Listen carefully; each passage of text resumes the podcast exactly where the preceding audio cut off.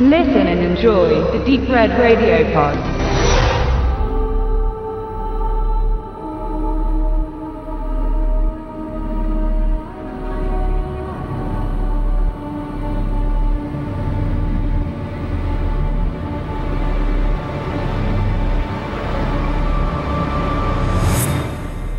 Aus der Pressemappe. Der mit Spannung erwartete neue Suspense-Thriller Recrashen zeigt Oscar-Kandidat Ethan Hawke, Boyhood, The Purge und Training Day und Publikumsliebling Emma Watson, Harry Potter, Noah und The Bling Ring in den Hauptrollen. Recrashen basiert auf einem Originaldrehbuch von The Others Regisseur Alejandro Amenbar, der mit dieser von wahren Ereignissen inspirierten Geschichte auf vertrautes Terrain zurückkehrt. Die Story. Der Polizist Bruce Kenner, gespielt von Ethan Hawke, ermittelt im Fall der 17 Jahre alten Angela Gray, verkörpert von Emma Watson. Das völlig verängstigte und verstörte Mädchen wurde von einer satanischen Sekte entführt und vergewaltigt.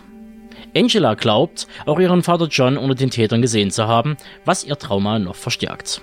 John gibt jedoch vor, sich an nichts erinnern zu können. Um die Amnesie des Vaters zu untersuchen, wird der Psychologe Professor Ryans, aka David Julis, hinzugezogen.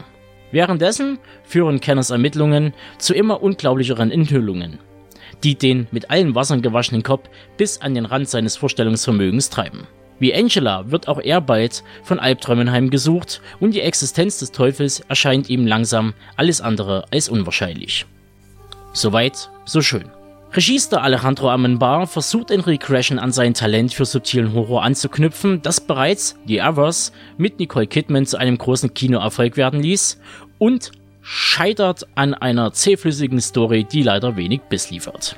Klar, die Handschrift Amenbars in puncto Stimmung und Location passen soweit, aber die ewig trüge Story um Missbrauch und religiöser Wahn ist leider sehr flach inszeniert. Die imaginierten Schauerbilder wirken oft inszenatorisch wie ein Abziehbild, geradewegs aus den 90er Jahren, und da rede ich von TV-Produktionen aller Akte X, Millennium und Co. Und besonders ärgerlich wird es dann, wenn sich das Finale schon in den ersten 15 Minuten des Films mit der Subtilität eines Vorschlagkammers ankündigt und man eigentlich nur noch darauf wartet, dass es eintritt. Ein weiterer letzter Punkt, an dem ich mich stoße, betrifft die Figur der Angela Gray und wie diese ins Bild gesetzt wird. Für alle diejenigen da draußen, die bisher dachten, dass es sich bei Recrashen mal wieder um einen Horrorschocker mit stylischer Namensfindung aller Insidious dreht, die muss ich leider enttäuschen.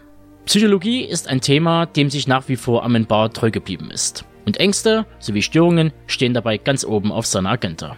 Regression beschreibt einen natürlichen Prozess des inneren Zurückgehens bei wachem Bewusstsein zur Integration konkreter, unbewältigter Kindheitserlebnisse. Diese Rekonstruktion wird meist mit Schutzmechanismen wie Weinkrämpfe, Flucht in die Krankheit, Trotzverhalten und Fresslust begleitet. Der Geist versucht, die Person vor den Traumata zu schützen und fällt quasi in ein kindliches Verhaltensmuster zurück. Eine temporäre Abspaltung sozusagen.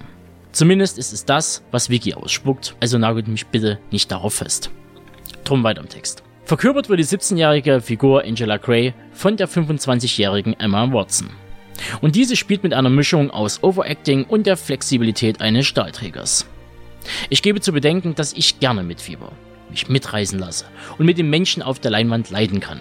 Aber Fräulein Watson lässt mich kalt. Und wenn das Opfer und sein Schicksal mich nicht berührt, verliert die restliche Story an Gewicht und ist für mich nicht mehr interessant oder schlichtweg egal.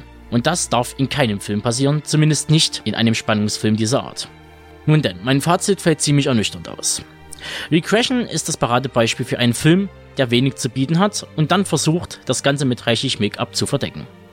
Das Ensemble, bis auf Frau Watson, spielt solide bis sehr gut und kann mit Ethan Hawke und David Julis zwei erfahrene und genreaffine Akteure ins Spiel bringen. Kurzum, Recrashen ist ein durchschnittlicher Horrorfilm, der nicht wehtut, kurzweilig ist, aber es nicht mit der Klasse eines The Others aufnehmen kann. Deshalb empfehle ich euch, oder noch besser, lege ich euch ans Herz, einen Bogen um Regression zu machen, euch lieber Re-Others anzuschauen und falls ihr dennoch Lust auf Kult- und Sektenfüller habt, dann greift lieber zu The Sacrament, Killist, The Master oder Martyrs. Denn diese Titel sind alles andere als eine Zeitverschwendung.